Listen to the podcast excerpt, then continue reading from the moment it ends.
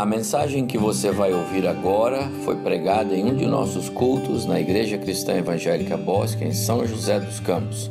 Ouça atentamente e coloque em prática os ensinos bíblicos nela contidos. Quero convidar os irmãos para abrirem suas Bíblias comigo, por favor, no Evangelho de Lucas.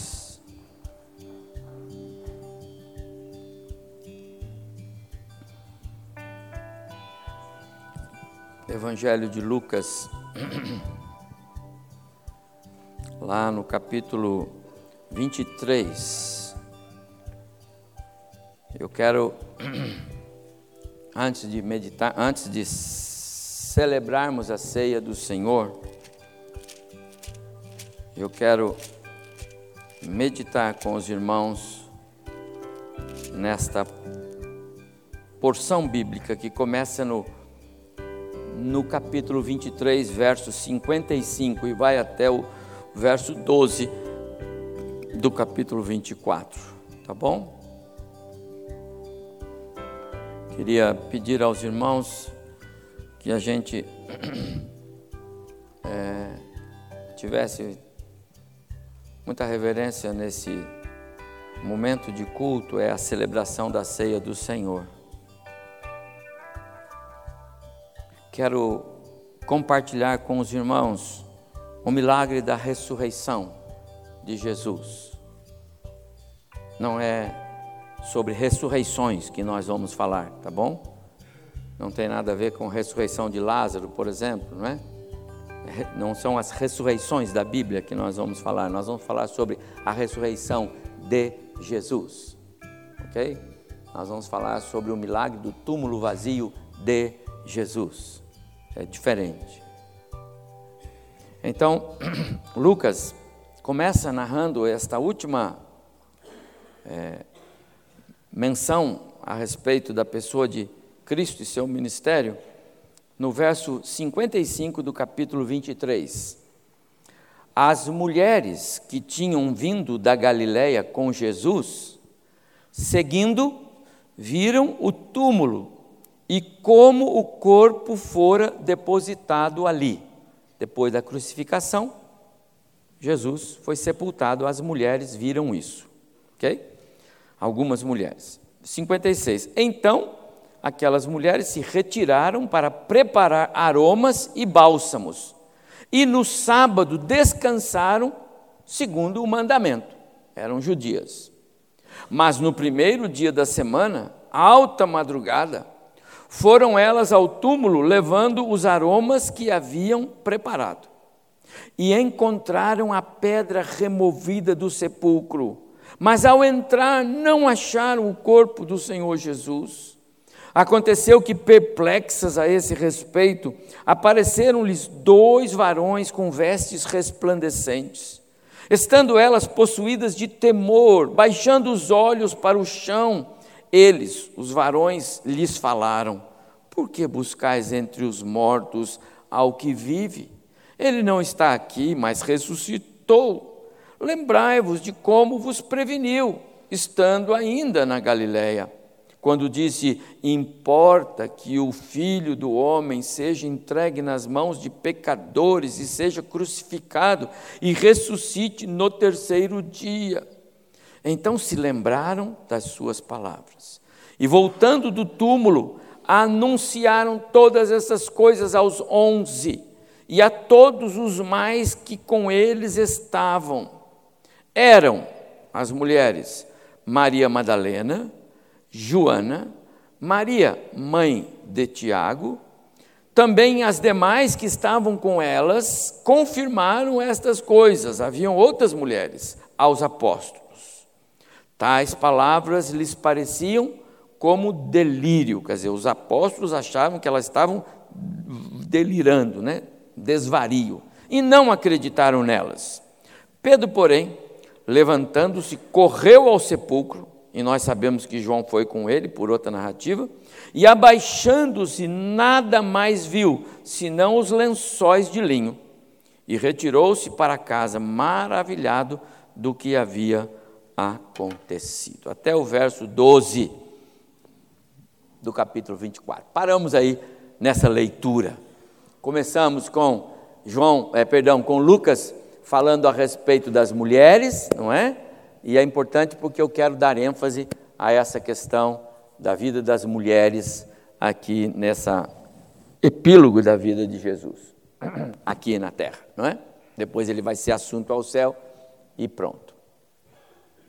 Mais uma vez, amados irmãos, ao, em torno, né? Ao redor da mesa do Senhor. Para mim, cada vez que a gente tem culto de, de celebração da, da ceia do Senhor, para mim é um culto especial.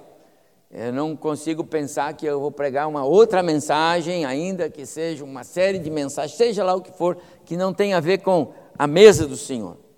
Porque pensar no túmulo vazio é a mensagem da mesa do Senhor. Pensar no túmulo vazio, na ressurreição de Jesus, é exatamente por isso que nós celebramos a ceia do Senhor. E para mim isso tem, tem todo sentido uma mensagem a mais no meu coração. E hoje, pensando nisso, eu queria, ao final, é, dar aos irmãos algumas razões porque nós devemos amar esse cenário do túmulo vazio, esse cenário da ressurreição de Jesus, esse cenário que está por trás daquilo que ele falou é, é, façam isso em memória de mim, quer dizer, celebrem a ceia em memória de mim. Em memória do quê? Eu já disse aqui algumas vezes, dos milagres, da autoridade, dele repreender o mar e o vento. Não, em memória do que eu fiz na cruz do Calvário. É essa que é a ideia que está por trás dessa mensagem nesta manhã. Talvez é, a mensagem do Cristo vivo é? do Cristo vivo. Por isso, o túmulo vazio, é, sem dúvida alguma, é a mensagem mais importante.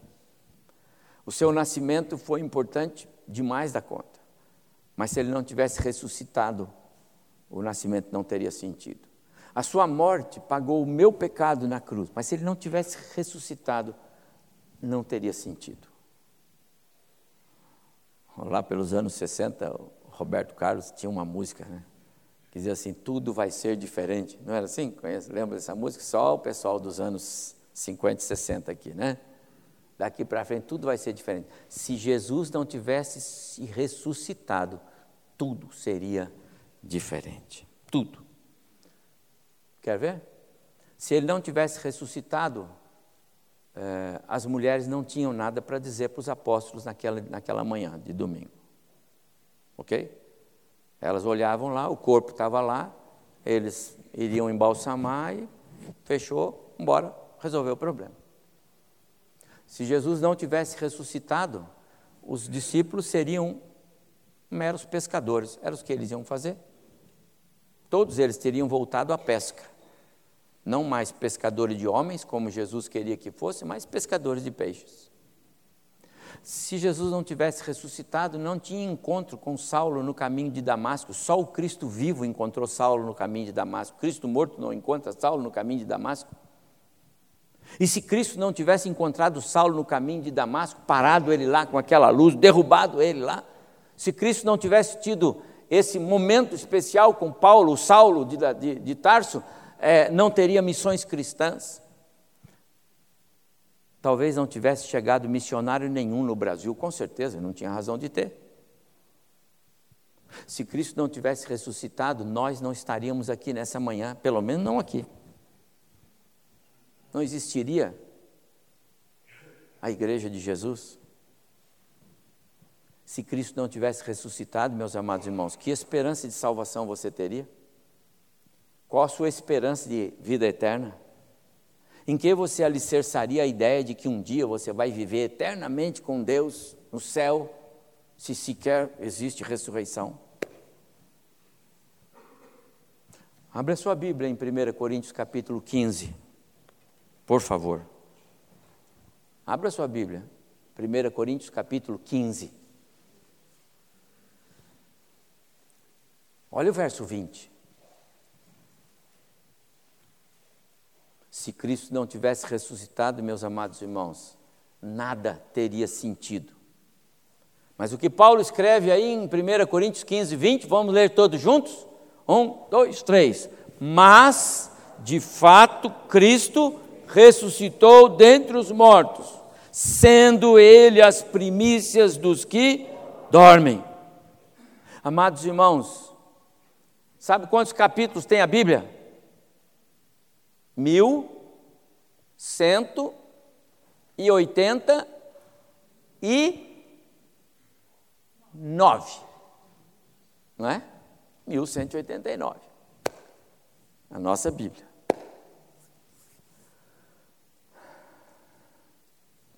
Dos 1189 capítulos que tem na Bíblia, tem quatro que você deveria amar mais, eu acho. Se é que a gente pode dizer assim. Tem quatro que você deveria ler mais vezes. Tem quatro que a gente deveria vibrar mais vezes. Um deles é Lucas 24. O outro é Mateus 28. O outro é Marcos 16. O outro é João 20. Sabe por quê? Esses quatro capítulos descrevem o milagre do túmulo vazio.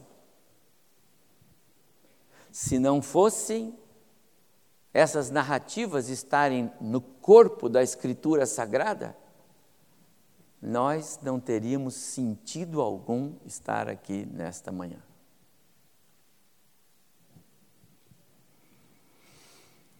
Mais uma coisa importante, ainda na minha introdução aí, eu vou ser breve na minha palavra.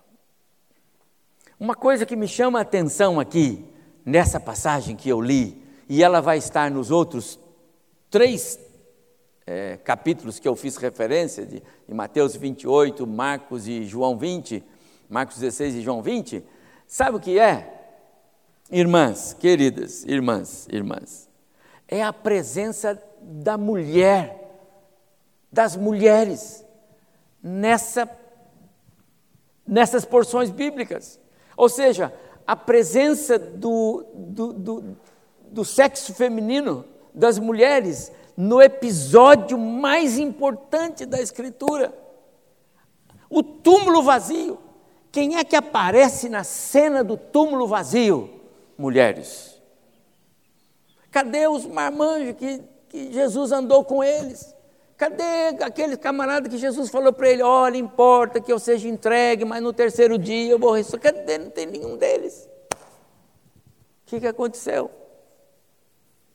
É fato que nem elas creram na ressurreição. Não estou aqui pregando heresia. Elas não creram na ressurreição. Elas não foram para ver o Cristo ressurreto. Não, não, não, não, não.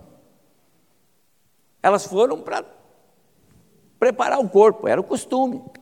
Ah lá, embalsamar e tal, né? Mas havia uma devoção pelo Jesus delas. Havia. Não foi o acaso que mandou elas para lá. Não foi só um compromisso social, não. Elas amavam Jesus. E aqui, meus amados irmãos, eu quero começar tirando algumas lições do túmulo vazio. E eu quero tirar a primeira lição é, olhando para essas mulheres. E eu vou dizer uma coisa para você, irmão, irmã. Persevere. Deus ainda vai te surpreender. Entendeu a minha frase? Persevere, porque o Senhor Deus ainda vai surpreender você. Sabe por quê? Porque aquelas mulheres, elas tinham um propósito. Não importa o que aconteceu, não importa. Tiraram a vida do nosso mestre. Ele era o Messias. Eu não tenho dúvida que ele, uma falava com a outra e era claro. A Maria que estava ali, a mãe, falou assim: Eu sei que era o Messias, porque, porque, porque Deus falou meu coração. O Espírito falou quando eu, quando eu fiquei grávida, o Espírito já falou para mim que ele era o Salvador do mundo. Agora, o que, que aconteceu? Eu não sei. Qual é o plano de Deus agora? Eu não sei, mas eu vou continuar crendo, porque Deus disse que é assim. Então nós vamos cuidar do corpo vamos lá preparar o corpo, vamos lá fazer alguma coisa, porque nós não podemos deixar o nosso Jesus, o nosso mestre. Aquelas mulheres tinham um propósito e perseveraram nele, enquanto os discípulos se trancaram naquela sala com medo dos judeus e apavorados. E depois, inclusive, voltaram para a pesca. As mulheres não. Elas foram perseverantes. Perseverantes. Ah, amados irmãos, isso é tão precioso. Persevere, Deus ainda vai surpreender você. É fato que quando elas chegaram e a pedra já estava removida, né? e de fato a pedra foi removida não para Jesus sair, a pedra foi removida para elas entrarem. A pedra foi removida para o Pedro e o João que chegaram depois poderem entrar. A pedra foi removida para as pessoas verem o que Deus já havia feito. Não para Jesus sair, ele não precisou de tirar a pedra para sair. Mas quando elas chegam e elas olham, diz o texto que elas ficaram extasiadas. O, o, a palavra do verso aqui diz aqui, mas ao entrar, elas viram a pedra removida e não acharam Jesus. Ficaram surpresas. Mas espera um pouco, Jesus não tinha dito que ia ressuscitar? Ele não tinha dito para elas, e elas ouviram isso, porque o anjo falou para elas, você não lembra? Ele falou, ela falou, ah, a verdade, ele falou, então eles, vocês sabiam. Então, com que elas deveriam ficar surpresas? Se encontrassem Jesus deitado lá. Não é verdade? Está aqui aí. Ele disse que ia ressuscitar e está aqui. Ô Maria, como é que é? Né? Deus é tão misericordioso que ele não não levou em conta a ignorância, não é? a falta de atenção às palavras do Mestre, ao descuido, a falta de fé. Eles não entendiam sobre ressurreição dessa forma. Não sabiam o que estava acontecendo de fato. Faltou-lhes é, esse discernimento espiritual. Então elas se espantaram. Cadê o corpo? Cadê o corpo? Mas o fato é, meus amados irmãos, que, como eu disse, Deus é tão bondoso conosco, que até quando a gente tropeça, e quando a gente erra, e quando a gente falha, Deus não falha e Ele continua fazendo a sua obra. E Ele fez, não é? Ele fez. Ele levou-as a algo surpreendente elas foram as primeiras a falarem com Jesus, o ressurreto. Elas foram as primeiras a ouvir as palavras dele: Eu estou aqui, sou eu. Você entende a seriedade disso e a seriedade desse momento com, com o Mestre Jesus? Quanto é sublime, relevante e reverente esse ato para você. Talvez nem todos estejamos bem sintonizados com o que eu estou falando, mas é, é tão reverente esse momento da ressurreição de Jesus que eu não consigo desviar minha mente e queria que vocês fizessem o mesmo. Aquelas mulheres, elas beberam isso na fonte, porque permaneceram ali, porque foram para ali, e aí ouviram Jesus dizer para elas: Maria, mulher, sou eu. Tudo porque elas perseveraram. E diz o texto que os, os, o Pedro né, e o João, aqui diz só o Pedro, mas você sabe que o João foi junto. O Pedro e o João chegaram lá, olharam e foram embora. Voltaram lá a estar com os discípulos os apóstolos lá não. Aliás, eram discípulos lá não. não é? Elas não. Vamos ficar aqui. Vamos ficar aqui. Tem que, tem que ter uma resposta para nós aqui. E diz o texto que elas permaneceram ali no jardim. Até que, estando chorando, o próprio Jesus se aproximou e disse: Por que você chora? O que, é que aconteceu? E elas se levantam meio assim, cabisbaixo, e dizem assim: oh, se o senhor é o jardineiro aqui, o senhor sabe o que aconteceu, quem que removeu essa pedra, o que, que aconteceu aqui, cadê o corpo do meu senhor? Por favor, me fala. É meu senhor, era senhor delas, elas sabiam que era o senhor, elas só não entendiam a morte, não entenderam aquilo, não era para a mente delas aquilo. E aí Jesus se aproxima delas e fala com ela de maneira que elas reconhecem: Ah, é o Senhor. E ele diz: Sim, sou eu. Eu disse que ia ser assim. Então agora vai lá e fala para os meus, para os meus irmãos, aos discípulos. Fala para eles: Eu vou encontrar com eles lá na praia, em tal lugar, assim, assim. Vai lá. Eu vou encontrar com eles. Amados irmãos, como é precioso quando nós somos perseverantes e como é danoso quando a gente abre mão de ser perseverante. Eu conheço tantas pessoas na minha caminhada. Falava agora de manhã com alguns irmãos presbíteros. Conheço tantas pessoas que abandonaram o caminho. Não foram perseverantes. Não não escolheram o caminho de permanecerem fiéis. Não adiantou aquilo que foram ensinados. O mundo com as suas com os seus modismos mudou a cabeça de muitos que nasceram dentro de lares evangélicos. Não perseveraram. Eu conheço muitas famílias hoje, muitos irmãos que jogaram a toalha. Ah, pastor, eu não, não, nem oro mais por esse motivo. Me lembro de uma pessoa que disse: Eu vou orar por você. Ele falou: Pastor, não oro por isso, porque eu não quero isso. Eu falei, Mas não, como não pode querer? Tem que não, não quero. Não ore por isso. Como pode ter crentes dizendo: Eu já desisti? Aquelas mulheres nos ensinam: Vai lá, permanece. Sabe por quê? porque Deus ainda vai surpreender você. Um dia vai acontecer com você, meu irmão, minha irmã, igual aconteceu com as mulheres.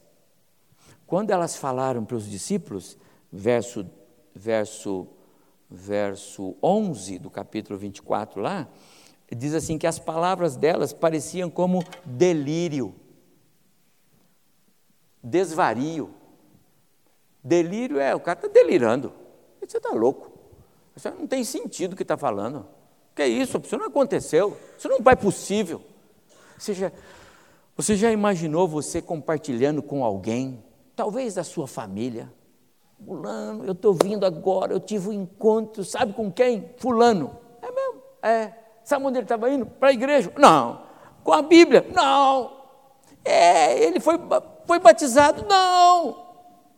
Mas o que aconteceu? Um milagre. Ah, você está louco, ele não pode ser. Aquele nunca. Não. Quantas vezes nós já desistimos dos filhos que temos? Quantas vezes nós preferimos embarcar na carona deles do que dizer para eles, filho, o caminho não é esse, é esse.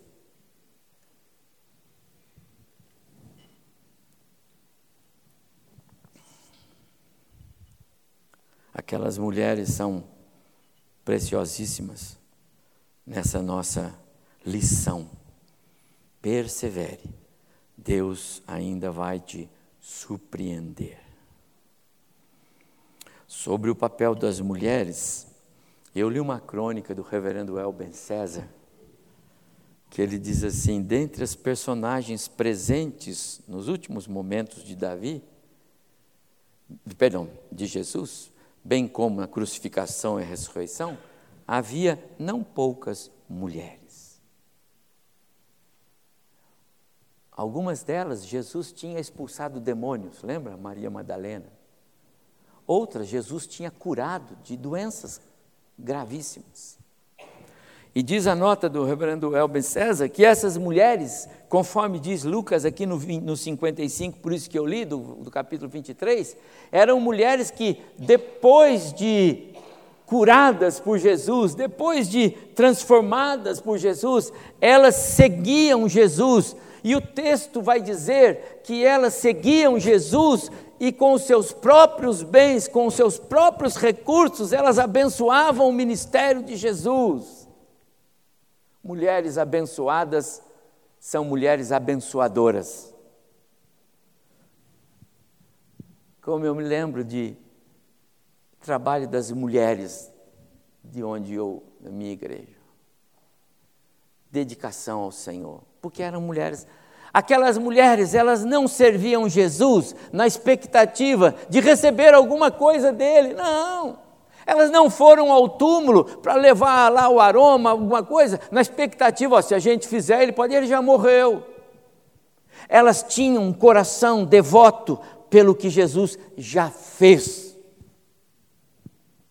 Amados irmãos, será que nós entendemos assim?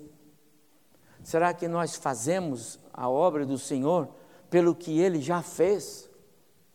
Ou pelo que a gente quer que ainda façam? Mulheres abençoadas são mulheres abençoadoras, por isso persevere, Deus ainda vai te surpreender. Ah, uma segunda lição que eu tiro dessa, desse, desse cenário da, do túmulo vazio é que a ressurreição de Jesus é o nosso selo de garantia, é a nossa chancela de que jamais conheceremos a morte e o seu poder. Não estou dizendo que você não vai morrer fisicamente, viu? Nem de leve pense isso. A morte física não é, é negociável no plano espiritual. É a sentença pelo pecado. Mas Deus fez algo muito maior do que a morte física resolvida. Deus fez e abriu o caminho para a solução à morte eterna. E quando eu olho para o túmulo vazio de Jesus, e quando eu olho para a cena da ressurreição de Jesus, eu vejo essa marca tremenda e profunda naquele lugar, mostrando para mim e para você, jamais conheceremos ou veremos o poder da morte sobre nós. A morte é, é, é, física, diz Paulo, para mim é, é lucro, é estar com Cristo, é ser transferido para a igreja triunfante. Essa frase eu não me canso de repetir com os queridos que eu tenho tido o privilégio de viver e depois o Senhor recolhe. O irmão querido fulano de tal que viveu entre nós, que batalhou pelo evangelho, foi transferido para a igreja triunfante. Nunca morto. Não tem morte. Tem transferência para a igreja do alto. Porque já é dado ao crente um selo, uma garantia, não morre mais. Por quê, amados irmãos? Porque Cristo ressuscitou. Recentemente, nós lemos aqui aqueles textos conhecidos nossos de Paulo aos cristãos é, em, em Éfeso, não é? Quando Paulo fala sobre, perdão, é, é em, em, em, Efésios, capítulo 1, verso 18, quando Paulo diz assim, que ele orava pelos cristãos de, da igreja em Éfeso, para que Deus iluminasse os olhos do coração deles, para que eles vissem e conhecessem toda a grandeza da, da glória de Deus e conhecessem a grandeza da força do seu poder. Poder esse que ele usa em nós, os crentes salvos, poder esse que é o mesmo que ele aplicou na ressurreição de seu filho Jesus. Lembraram do texto? Lemos esses dias aqui, Efésios capítulo 1, verso 18 seguintes. Do que, que Paulo está falando? Se não a mesma coisa que Lucas, João, Marcos e Mateus estão falando aqui. O sepulcro vazio não se tratava de uma ressurreição, mas como qualquer outra. Jesus morreu para nunca mais conhecer a morte. Então Jesus ressuscitou, apareceu para os discípulos no mesmo de manhã, na madrugada para as mulheres, à tarde para os discípulos lá no cenáculo, depois durante 40 dias para mais uma multidão de pessoas, e lá em Atos capítulo 1, os discípulos estavam com ele, de repente Jesus foi levado, levado, levado, levado, Ei, peraí, Senhor, que eu ando, não, peraí, do jeito que ele está indo, ele vai voltar. E hoje ele está à direita de Deus, intercede por nós. Nunca mais Jesus haverá de conhecer o poder da morte. E aí Paulo escreve em 1 Coríntios capítulo 15: Assim como foi com Cristo, será com todos quantos já foram alcançados pelo poder da ressurreição de Cristo. Primeiro Cristo, as primícias, depois os que são de Cristo na sua vinda, nós. É possível, meus amados irmãos, que se a, o arrebatamento da igreja fosse agora, então os salvos aqui não conheceriam nem mesmo a morte física. Mas isso compete ao Senhor. Mas isso não é o nosso problema. O, o ponto importante é que já temos a vida eterna. Deixe-me mostrar para os irmãos.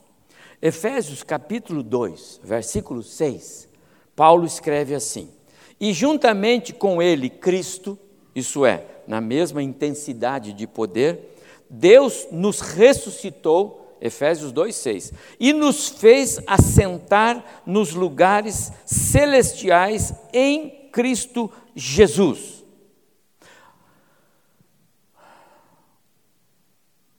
é, nós vamos cantar Ele Pensava em Mim hoje? Vamos. Então, lembra daquele cântico? Quando Jesus é é? derramou sua vida, Ele pensava em mim, Ele pensava em ti, pensava em nós. Lembra desse cântico? Qual é o sentido desse cântico para você? O que, que ele está falando aí? Ah, pastor, acho que ele está falando que quando Jesus estava lá na cruz, ele pensava em mim. Ótimo. Você tem essa convicção? Parabéns, sabe por quê? Não foi homem nenhum que disse, nem o autor da música, foi Deus. Eu tenho que falar para você igual Jesus falou para o Pedro: foi Deus. Porque é exatamente assim, meu amado irmão. Essa é a beleza. O que aconteceu com você quando você encontrou Cristo como Salvador agora, o ano passado, retrasado, 10 anos atrás, 15 anos, 20 anos, eu não sei, ou essa, agora, eu não sei. O que aconteceu agora foi apenas uma homologação daquilo que Deus já havia feito por você na eternidade passada dele. Quando Cristo vai para a cruz, ele já leva você com ele. É por isso que Deus já nos vê assentados com Cristo na região celestial lá, porque porque a obra de Cristo na cruz já tinha você no plano dele. Isso quer dizer o quê? Isso quer dizer que você já está garantido nos lugares celestiais em Cristo. Pastor, então legal, então agora eu vou viver a vida e ah, no, quando chegar na, na hora do arrebatamento eu volto para a igreja para viver mais ou menos certinho. Eu falei, legal, pode ir. Aproveita, nem termina o culto. Sabe por quê? Porque você não é daqui. Você nunca foi. Essa cabeça não é de quem. Por que, que as mulheres andavam após Jesus e por que, que as mulheres serviam a Jesus esperando alguma coisa? Não! Elas eram fiéis a Jesus pelo que ele já havia feito na vida delas. Os salvos já foram alcançados pela graça. Quando você estiver lendo sobre a ressurreição de Jesus, meu prezado irmão, lembre-se de uma coisa: na mente de Deus, você estava com o Cristo ressurreto no dia em que túmulo ficou vazio. Quando Cristo ressuscita, naquela madrugada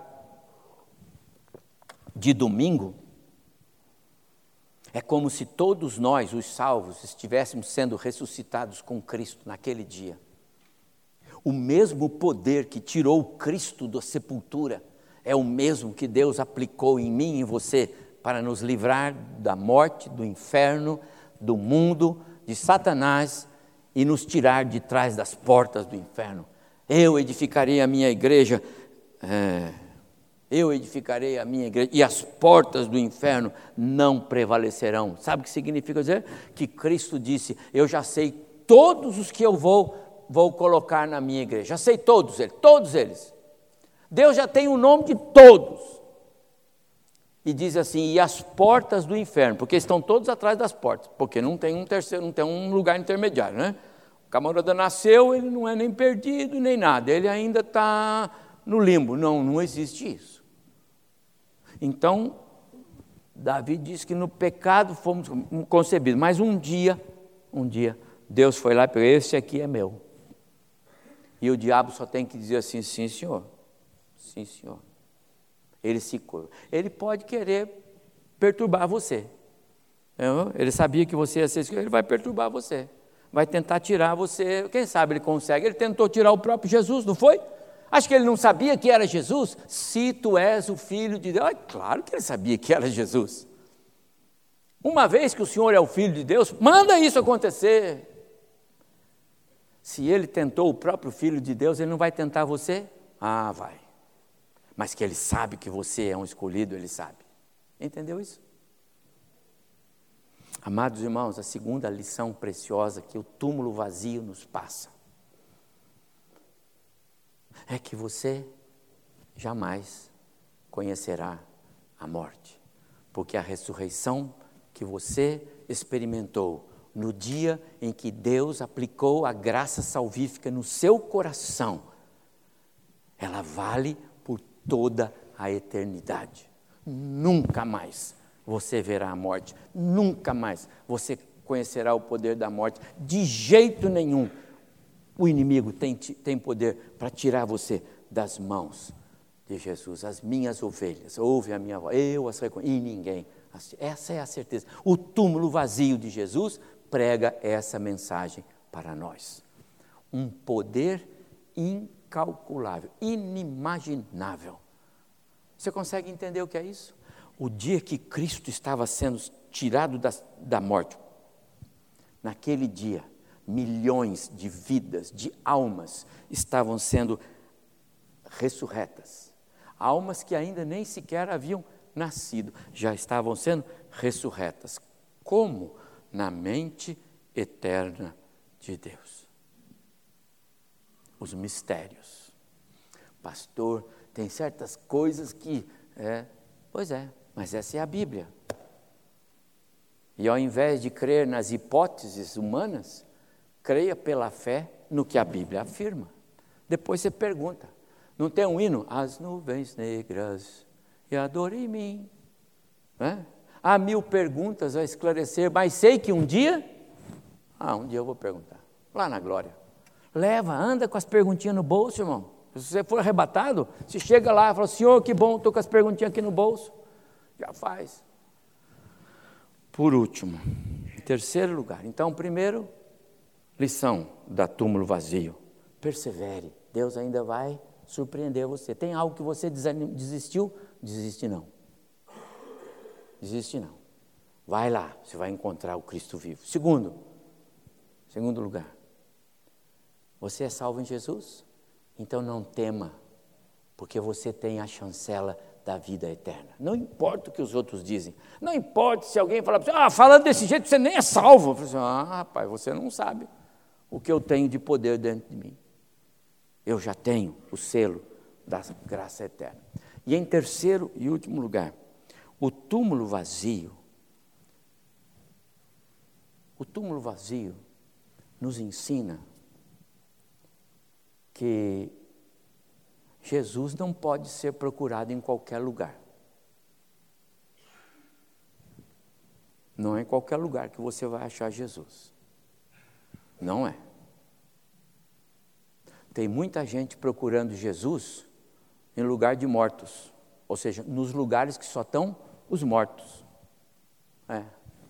Tem muita gente querendo dizer que não, Jesus está aqui. Jesus está ali mesmo, mas ali é lugar de mortos. Como é que Jesus está ali? O que, que o anjo disse para elas? Por que vocês estão buscando ao que vive entre os mortos? Amados irmãos, como tem pessoas, até com certa intenção, não sei se boa, mas como tem pessoas querendo dizer que Jesus está em tal lugar, mas não está, irmão. Ali não tem aparência que Jesus está ali, não. Sabe, olha o Salmo primeiro. É? Olha os versos que eu li aí no culto anterior do 119, olha lá. Jesus está ali mesmo, certeza. Aquelas mulheres foram advertidas pelo anjo: vocês estão procurando Jesus no lugar errado. Ele não está aí.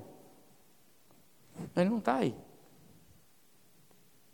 Estão procurando Jesus entre os mortos. Infelizmente muitas, infelizmente, muitas pessoas por aí buscando o Cristo errado, nos lugares errados e de maneira errada. Estão buscando um Cristo que seja adequado às suas próprias convicções sobre o cristianismo já adulterado. Está no lugar dos mortos. Um Cristo apropriado para o seu contexto que está distorcido por causa da dureza do coração do homem. No lugar errado. Estão procurando um Cristo que se agrade delas, dessas pessoas, como elas são. As pessoas não querem ser mudadas mais. Elas querem que o Evangelho seja adequado a elas. Ou eu estou inventando aqui? As pessoas estão procurando um Cristo que não exija santidade, pureza, mudança. É como se Jesus fosse passando por aqueles demoniados, aquelas prostitutas, aquele negócio, pode vir todo do jeito que vocês estão, pode vir, nosso negócio é andar com vocês. Não. Jesus limpou todos eles dos seus pecados. As pessoas estão procurando um Cristo acessível. Esse Cristo é errado, esse Cristo é tudo com letra minúscula. Se você olhar aqui no meu apontamento, eu escrevi tudo com letra minúscula, o que o Senhor falou no meu coração. Um Cristo que não julgue os seus pecados, é isso que as pessoas estão procurando. Não queremos um Cristo que põe o dedo e diz, está errado. Não. Nós queremos um Cristo que não nos julgue. É isso que o mundo está procurando. É isso que muitos, muitas pessoas dentro das igrejas estão procurando hoje, porque o mundo não procura. As pessoas estão procurando um Cristo que não se importe com o seu modo de viver. Esse não é o Cristo da Bíblia. O Cristo da Bíblia é aquele que mostrou zelo pelas coisas do seu Pai. Um determinado momento ele entra no templo, pega um chicote, tira tudo, tudo, tudo errado aqui. E às vezes a gente pensa que é só os, os vendilhões, né? Os vendilhões era, era só os, os figurantes. Jesus tirou todos dali que não deveriam estar ali, porque estavam profanando, com as ideias erradas, com, com, com conceitos errados, com, com coisas erradas, com a vida errada. Jesus sai todo mundo daqui. Jesus nunca foi conivente. Ele nunca amou o pecado das pessoas. O Cristo da Bíblia mostrou santidade. O Cristo da Bíblia disse o seguinte: onde é que está o seu coração agora? Então ali está o seu tesouro. Então cuidado com o que você mira, porque o que você mira ganha força em você. Algo que o autor de Hebreus escreveu, olhando atentamente, atentamente para Jesus. Ele é, fixa o olho nele mas a gente está fixando o olho no mundo, no que o mundo está querendo dizer que é certo, no que o mundo está querendo pregar, agora vale a palavra do mundo. E se a palavra do mundo contesta a Bíblia, nós temos que arrumar a Bíblia. Por que, que a igreja romana se desviou absurdamente da fé cristã? Porque tinha que adequar a teologia às necessidades dos homens. os cultos, as, as coisas. Onde temos buscado Cristo, com letra maiúscula. Quanto a mensagem do túmulo vazio fala ao seu coração, meu irmão, minha irmã. A minha oração nesta manhã, eu falei isso muito para os presbíteros hoje aí, a minha oração é que Deus nos dê discernimento, que Ele nos faça uma igreja fiel a Ele. Se tivermos que enfrentar o mundo com os seus erros, nós vamos fazer. Mas nós somos uma igreja onde Cristo está do lado de dentro e não do lado de fora, batendo para tentar entrar. Apocalipse 3:20. Aquilo é para crente. Uma igreja que não se curva ao que o mundo quer pregar. Uma igreja que não se dobra, ainda que as pessoas exigem que a gente queiram exigir que a gente se dobre. Nós não nos dobramos. Nós amamos a nossa Bíblia, nós amamos o nosso Jesus. Porque nós temos um passaporte já carimbado para a vida eterna no céu. Você faz ideia do que Jesus fez por você quando ele ressuscitou? Eu quero que a gente participe da ceia. Queria que os presbíteros viessem agora com com essa mensagem no coração, tá bom? Jesus pagou um preço bem alto por nós. Olha lá como a gente vive o Evangelho. Olha lá como a gente testemunha da nossa fé. Olha lá como a gente está confrontando esse mundo e dizendo para as pessoas ao nosso redor: nós temos um Jesus que está intercedendo por nós para que de alguma forma nós sejamos vencedores.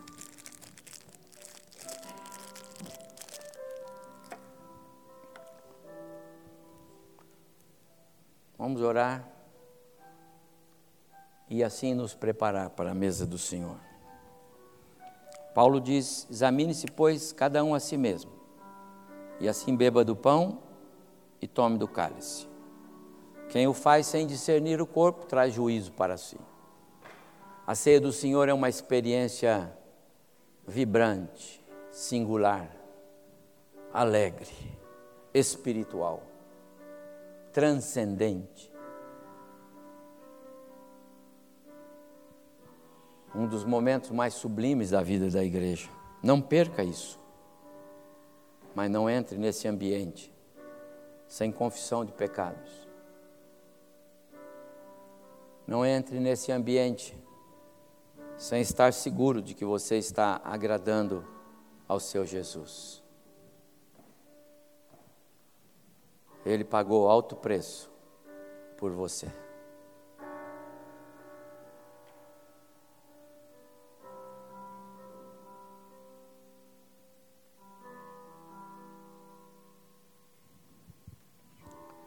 Muito obrigado, Senhor por essa manhã na tua casa. Muito obrigado porque pudemos mais uma vez ver a preciosidade da tua palavra no nosso coração. Como é preciosa a Bíblia para nós, a igreja, os crentes, os salvos. Então, Pai, ajuda-nos a amá-la cada vez mais. Muito obrigado a Deus pela experiência do túmulo vazio, pelas lições que Ele traz para nós. Ó oh Deus, que nós sejamos dignos dessa nossa chamada ao Evangelho, que a nossa vida testemunhe mesmo daquilo que o Senhor já fez por cada um de nós. E agora, Senhor, quando vamos lançar mão do pão e do cálice, Ó Deus, que esses elementos simples, mas tão preciosos, possam abençoar fortemente a nossa vida de maneira que nos sintamos mais perto do Senhor, mais compromissados com a tua palavra, mais envolvidos com o Senhor da palavra. Então, Deus, abençoa-nos e recebe-nos na tua presença neste momento. Não permita, ó Deus, que ninguém lance mão do pão e do cálice sem saber o que está fazendo. Mas, ó Deus, dá-nos a alegria de sermos agradáveis ao Senhor agora. Oramos, pedindo que o Senhor nos receba e em nome de Jesus nós fazemos isso. Amém.